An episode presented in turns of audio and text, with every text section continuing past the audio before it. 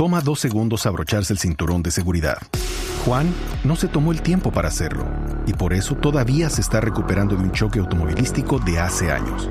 Ricky no pensó que fuera importante y su terapia física después del choque ha costado miles de dólares. Y Patricio no quería llegar tarde y ahora pasará semanas en el hospital. Abróchate el cinturón de seguridad. Son dos segundos que pueden salvar tu vida. Abrochado o multado. Un mensaje de Netza.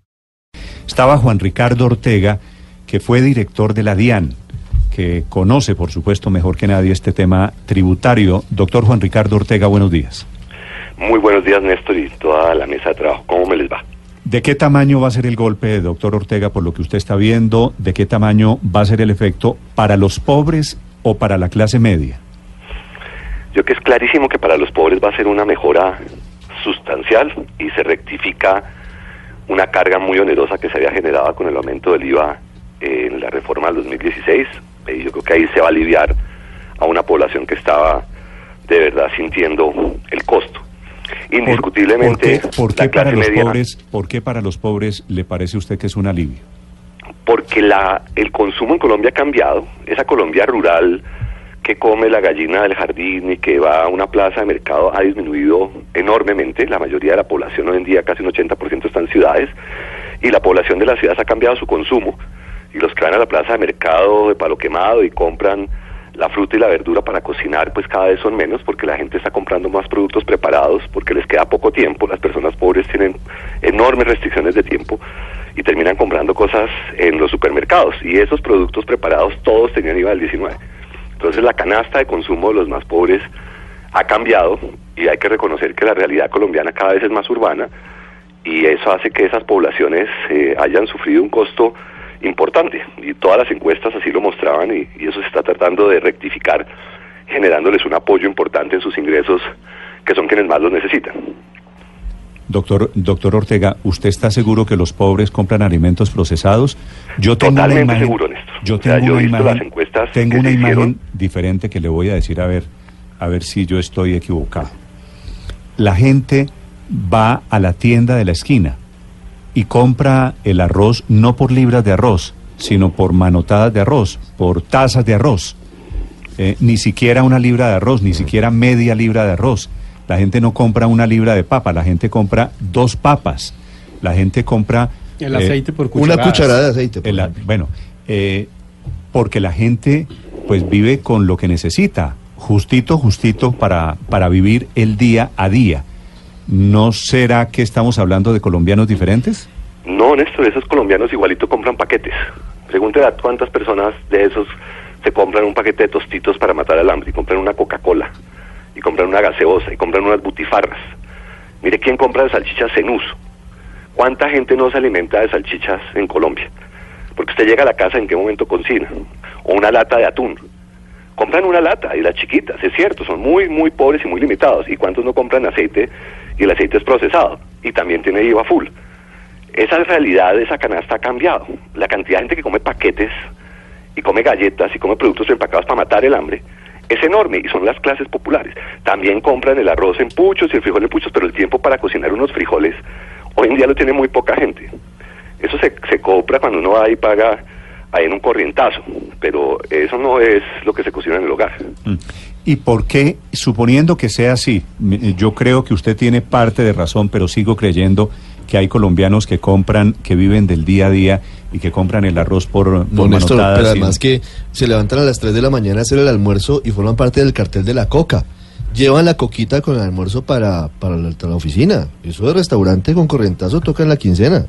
Sí, doctor, doctor Ortega, a esos colombianos que hay unos pobres entre los pobres y después hay un eh, estrato 2, 3 que es emergente, que está intentando sobreaguar, que está intentando surgir, ¿cómo les pega el aumento de los productos que van a pagar el IVA?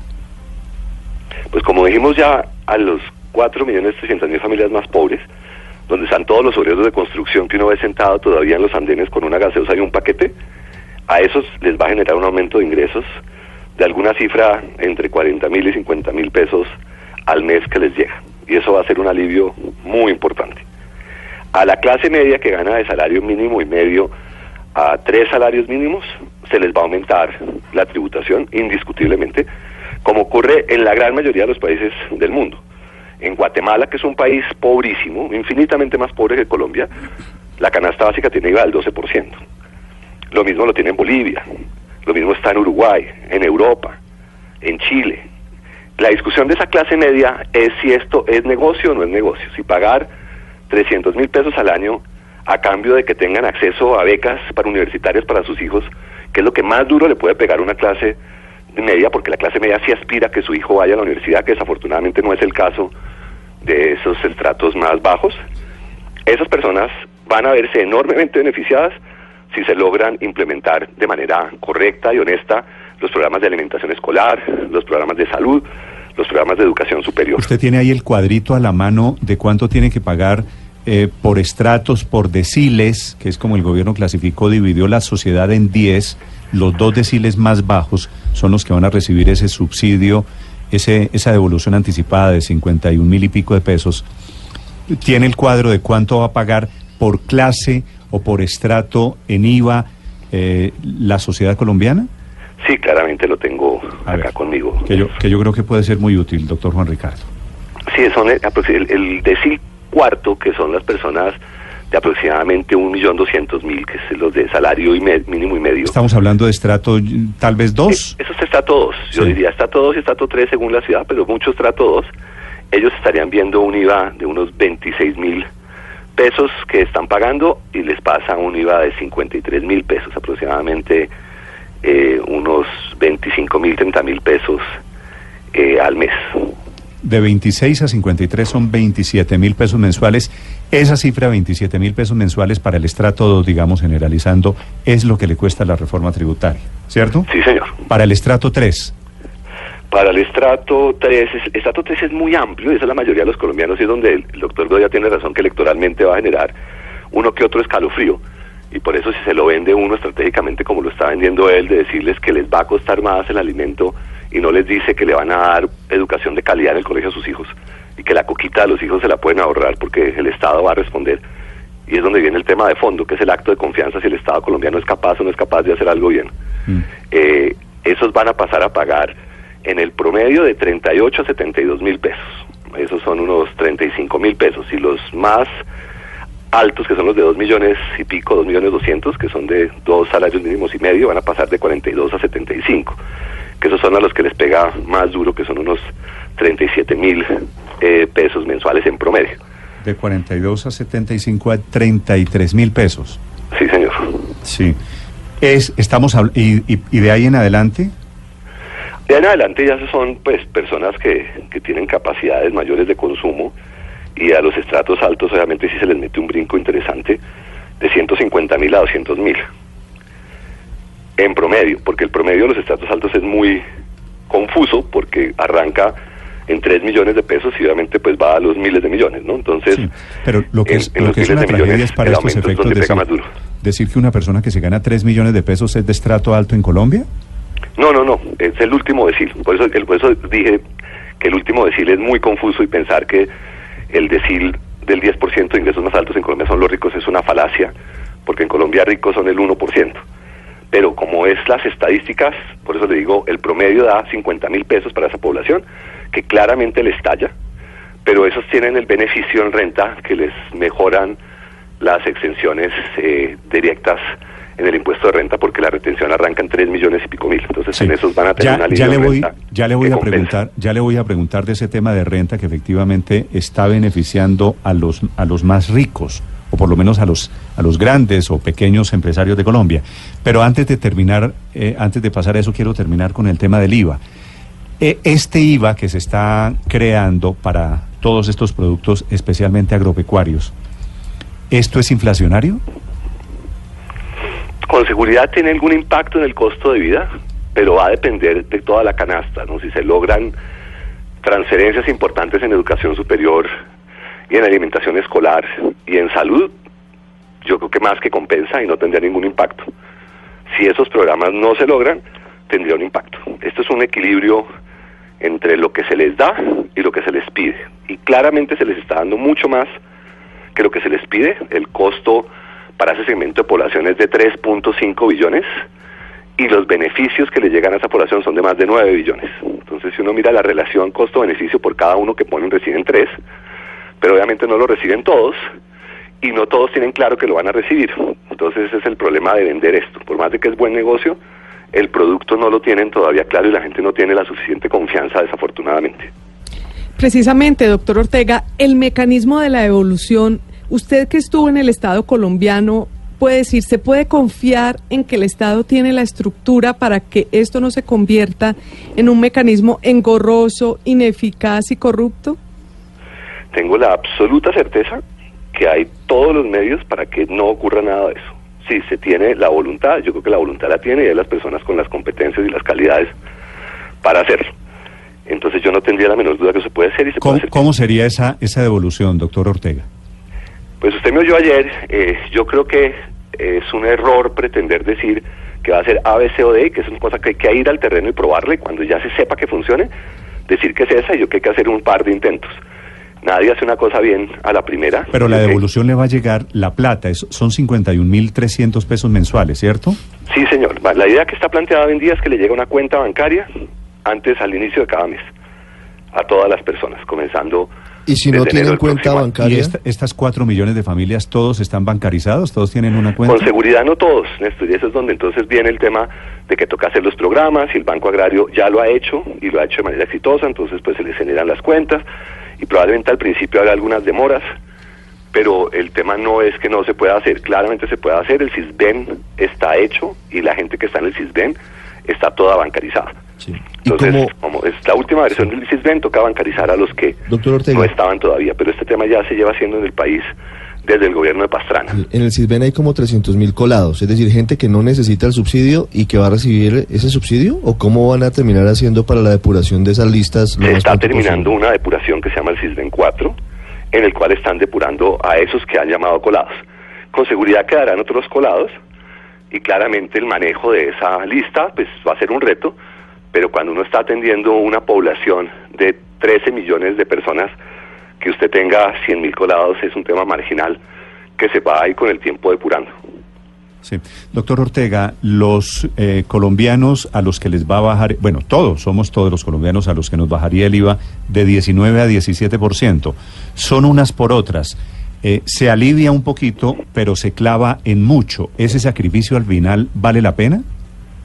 Yo creo que yo creo que sí, yo no dudo que la construcción de un Estado y tener sistemas de, becas universitarias para la clase media es de las mejores inversiones de una sociedad y que eso vale la pena financiarlo y que tener alimentación de calidad en los colegios públicos es un beneficio para las familias de clase media enorme que también vale la pena y que la clase media empiece a estudiar en los colegios públicos tiene un alivio fenomenal. Yo vivo en Estados Unidos, como usted sabe, y yo tengo la suerte de que el colegio de mis hijos es público les ofrecen comida si ellos quieren, también gratuita, y el colegio es de enorme calidad. Entonces la, educación de calidad para los hijos es lo mejor que puede hacer una sociedad y es una inversión muy costosa, pero que lejos vale la pena. Que la gente duda de la capacidad del Estado colombiano, ese es nuestro gran problema. Pero uno no puede dudar toda la vida porque entonces nunca vamos a llegar a ningún lado. Yo que hay un excelente ministro de Educación y un excelente ministro de Salud. Si no somos capaces con ellos de avanzar, pues no, pero la que no tenemos mucho futuro la gente duda no porque no haya buenos funcionarios, la gente duda porque todos los días usted se da cuenta, eh, pues aquí amanecemos, aquí yo lo único que hago contarle a los colombianos es que se roban toda la plata todos los días. eso no depende de los ministros, eso es la cadena. Aquí se roban todos los días, hay carteles de educación, carteles de salud, carteles de obras públicas. Así que el Estado que está pidiendo un mayor sacrificio tiene, por supuesto, aquí en Colombia, a diferencia de Estados Unidos o de otras sociedades, una gran falta de legitimidad usted tiene toda la razón. Yo soy muy consciente de ello y lo he vivido. Pero en todas las sociedades han pasado por esas. Inglaterra tuvo esos mismos problemas, Estados Unidos tuvo esos mismos problemas y los han superado. En algún momento la sociedad dice, vamos a parar esto. Y yo que nuestro problema es que si no lo hacemos más pronto que tarde, vamos a quedar como una sociedad totalmente corrupta, ineficiente e incapaz. Pues yo que yo sí confío en que en algún momento somos capaces y prefiero apostar a que seamos capaces que quedarme pensando que somos un fracaso. Es una etapa como el acné de la adolescencia que se ve horrible, pero que para la mayoría de la gente pasa. Para algunos no, pero para la mayoría sí. La decisión nuestra es que está en nuestras manos que eso cambie. Y si todo el mundo pone un poquito de su lado para que las cosas cambien, yo no dudo que cambien. Hemos sido capaces de superar problemas horribles, Néstor. En el 2002 Colombia era un país inviable y todo el mundo decía que éramos una porquería que se iba a acabar. Y ese país que decían eso fue capaz de cambiar un montón de cosas. Fuimos capaces de sanear un sector eléctrico que era una porquería. Fuimos capaces de generar servicios de telefonía cuando eran casi imposibles de conseguir. Hemos sido capaces de expandir el agua y en Bogotá el agua es una garantía que nadie ni siquiera duda. Colombia ha hecho muchas cosas bien, lamentablemente esas nunca son noticia. Pero las que se hacen mal que nos, toda la gente que son unas personas salen en todos los medios y se repiten de una manera que genera una percepción mucho mayor de corrupción que la real. Siendo gravísimo lo que ocurre, se hacen más cosas mm. bien que las que se hacen mal. No, pero no creo que sea un tema de percepción, son realidades como la de Electricaribe. No se saneó el tema de la energía, sino que estamos con 10 millones de colombianos a puertas de un apagón. Pero no es el tema de esta entrevista, doctor Ortega. Hablemos de lo siguiente que tiene que ver con eh, la declaración de renta, con el pago de la renta. También hay cambios aquí frente a quienes ganan 35 millones de pesos o más, quienes ganan 50 millones de pesos o más y frente a las deducciones, que también es un tema importante. ¿Cómo queda en la ley de financiamiento que presentan hoy al Congreso? Se le aumenta de forma importante los impuestos a las 10.000 hogares más ricos del país. Se les aumenta el impuesto de renta del 33 al 37%, se les disminuyen los beneficios que recibían que tenían un tope de 40% de rentas exentas a 35% de rentas exentas. Y eso hace que la tributación en personas naturales más un impuesto al patrimonio que está en la última página, ahí muy en línea chiquita, pero que está claramente en la presentación, va a ser claramente un mecanismo de redistribución donde le cargan bastante la mano al 1% más adinerado del país para redistribuir ingresos pero le alivian la tributación a las empresas a las cuales les bajan los impuestos del 33% al 30% de manera muy gradual, comenzando en el año 2020. Sobre las empresas, eh, doctor Ortega, la idea que, que, ayer presenta el presidente Duque con la ley de financiamiento tiene que ver con la posibilidad de, de hacer crecer la economía colombiana al 4% o a más porcentaje para realmente permitir un desarrollo adecuado de, de los colombianos. Y basan todo esto en la generación de empleo. Y de allí es donde unen la necesidad de bajar impuestos a las empresas para que generen empleo. ¿Cómo van a quedar los impuestos para las empresas? ¿Cómo van a ser esos alivios? ¿Y está garantizado que ese alivio en los impuestos a las empresas va a generar automáticamente empleo? A ver, por partes. Uno, el mundo desafortunadamente cambió. Para los que tenemos filosofías un poco más liberales, el mundo es muy distinto hoy en día al que era hace ocho años. La tributación a las empresas ha caído radicalmente en todo el mundo. Inglaterra lo bajó al 20%, Estados Unidos al 21%, Perú creo que está en el 27%, Chile está como por el 26 o el 24. O sea, todo el mundo ha bajado impuesto a la renta porque la transformación de la economía global con la entrada de India y China ha generado una competencia muy agresiva. Entonces, esa realidad es una realidad que no es producto de ninguna ideología ni de ninguna voluntad, es un cambio en el mundo eh, de proporciones enormes.